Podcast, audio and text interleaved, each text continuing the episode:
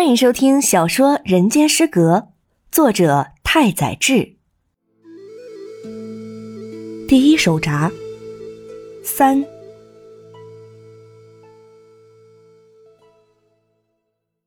我曾于夏天在单件和服里穿上红色毛衣，在走廊里走动，一博佳人一笑，连平时不苟言笑的大哥见了我也忍俊不禁。喂，阿叶，这样穿不合时宜了。他的语气中满是疼爱。不过再怎么说，我也不是那种愿意在大热天里穿着毛衣走来走去、冷热不分的怪人。其实我只是把姐姐的绑腿缠在了手臂上，然后故意让他们从和服袖口中露出一截，在旁人看来就好像穿了一件毛衣。那时候家父在东京事务所繁忙。所以在上野的樱木町购置了一栋别墅，每个月有大半时间都在别墅中度过。家父回来的时候，总会为家人甚至其他亲戚带来很多礼物，这俨然成了家父那时候的一大乐趣。有一次，家父在即将启程去东京的前一晚，把孩子们召集到客厅里，笑呵呵地问每个孩子：“这一次他回来的时候想要些什么？”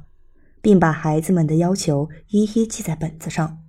印象中，父亲难得和孩子们这般亲近。叶藏想要什么？被父亲这样一问，我顿时语塞了。有人问我想要什么时，我总是突然就什么都不想要了。什么都好，反正任何东西都不能使我快乐。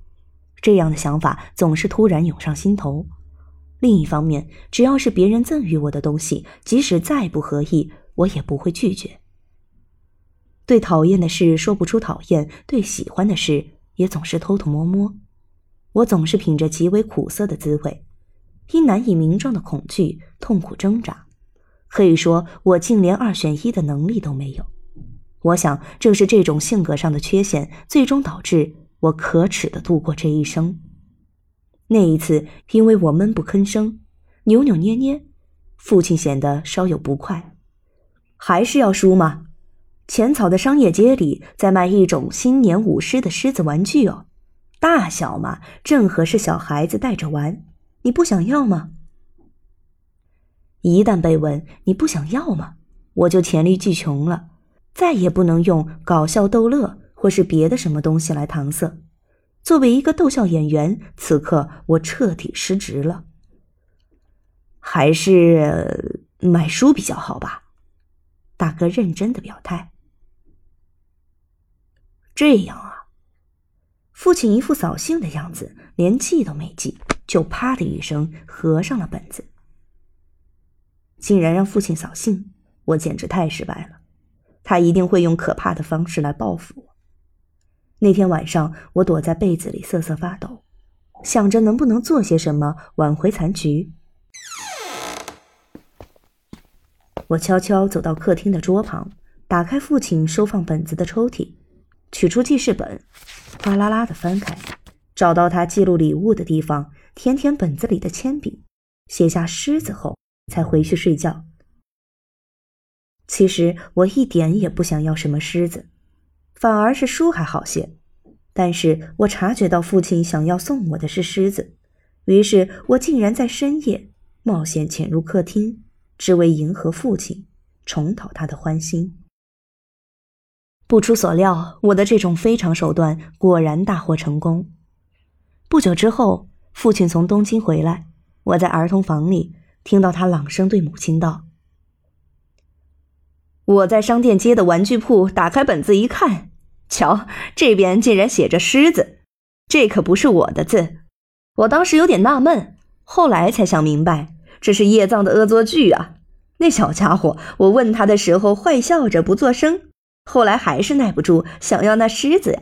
这孩子也真是够奇怪的，装作什么都不知道，却一板一眼的，却一板一眼的自己写到本子上了。既然这么想要，早说不就得了？我哈在玩具铺里笑了半天，快把叶藏给我叫来。我还会把男佣和女佣叫到房里。